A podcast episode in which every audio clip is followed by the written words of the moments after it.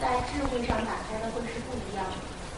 他在注视的时候，比如说他见到这个我的时候，他会不会就是这个思维也是这个无我的？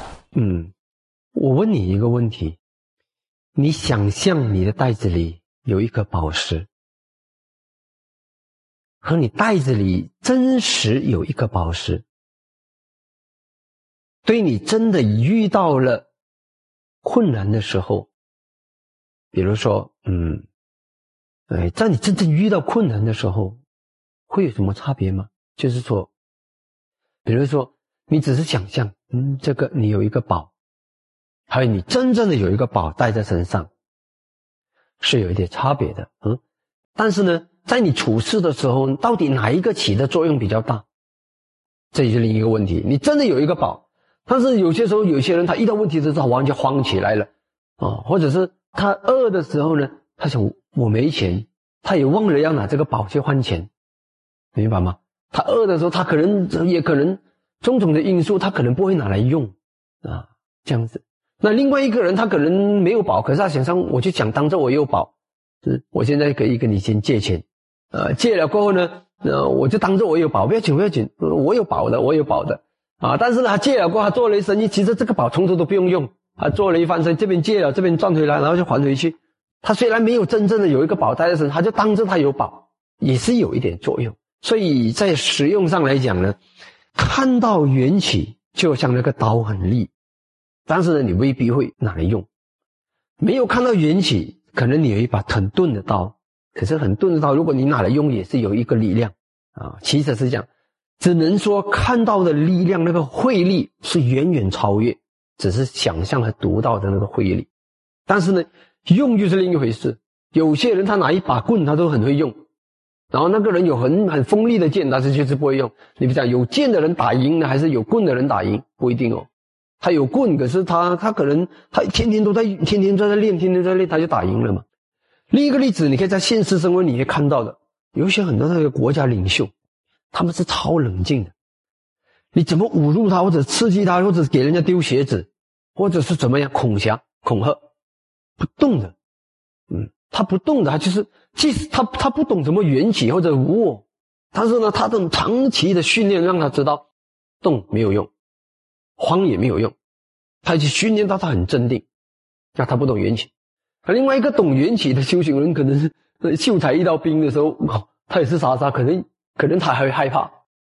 所以你不能够用这个来衡量他的里面的造诣完完全全，因为一个是天天都在用，他的武器很钝，可是他天天都在用，他拿着一个椅子，翻来翻去你都不能碰他。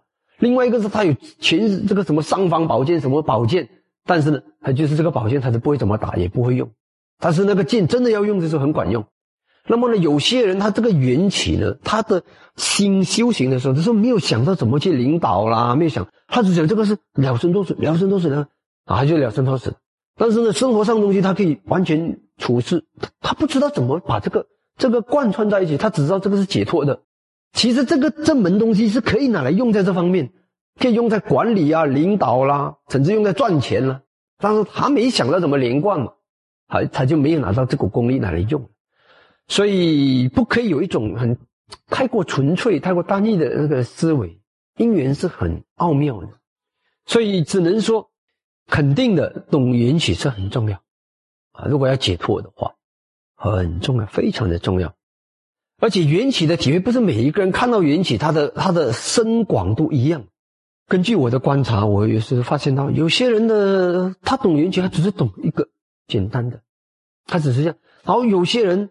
我问过八号禅师，他说我有，因为我有我有跟禅讨论一些东西了。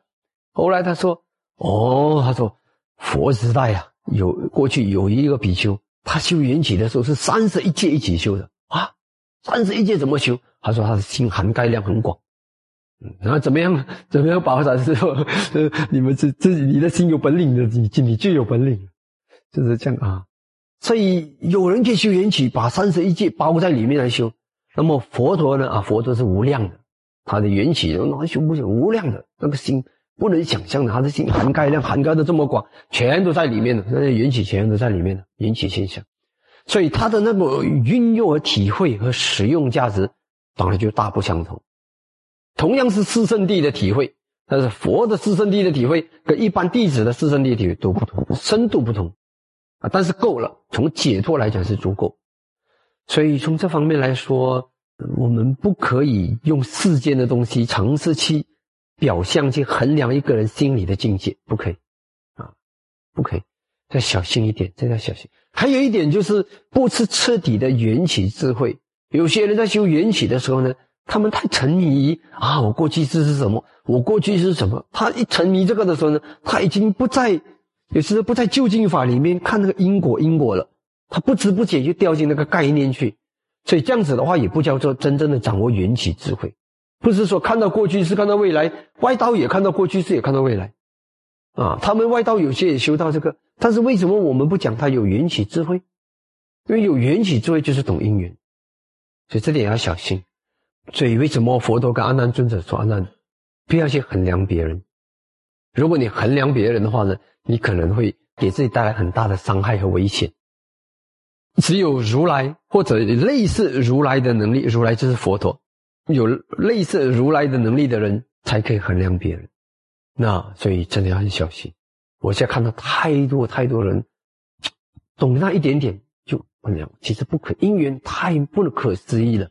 这些东西是佛的领域，嗯，真的我们懂也只是皮毛而已，能懂一点，能懂多少就懂多少。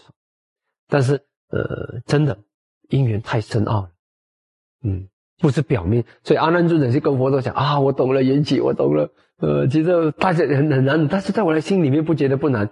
佛佛陀讲阿难，不要这么说，不要这么说。众生就是因为不了知这个因缘缘起法，那么呢，所以呢才会在苦海里面打滚。如果他们了知缘起法啊，就可以跳出苦海。嗯，这是一点，所以要很小心。虽然我们以为我们懂，但是这个缘起法的懂。不可思议，彻彻底底、圆圆满满的掌握，那是佛陀了。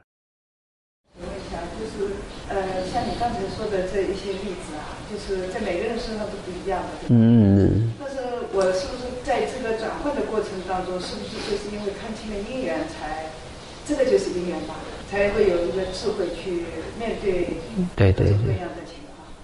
这个是说，如果你看清因缘，你就可以引用你的禅所成慧。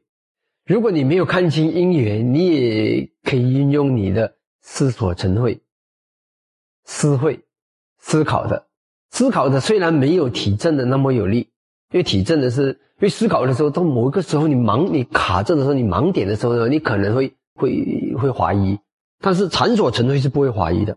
你体证的，你看到了，你是不会怀疑啊，它的力量就在这里，它非常的巩固啊，是这样子。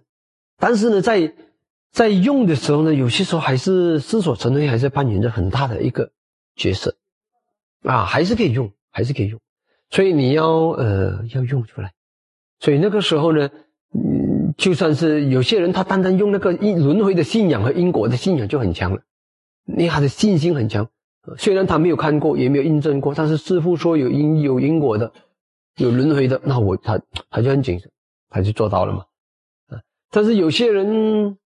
每个人的每个人的情形都不同，嗯，有些人可能觉得，呃，我我已经，反正我来世有保障了，那么呢，他可能反正觉得，哎，他可能有些时候稍微放逸一点点，也可能，嗯，也有可能，但是基本上不会太离，不会太离谱了，嗯。我说是这样的话，就是说你在印证到的话，那么你这个因缘是确信的。如果说你不是这样，是说思索，那么你就会怀疑自己。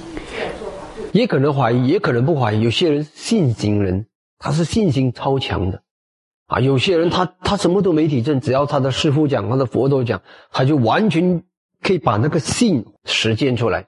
嗯，很难说的。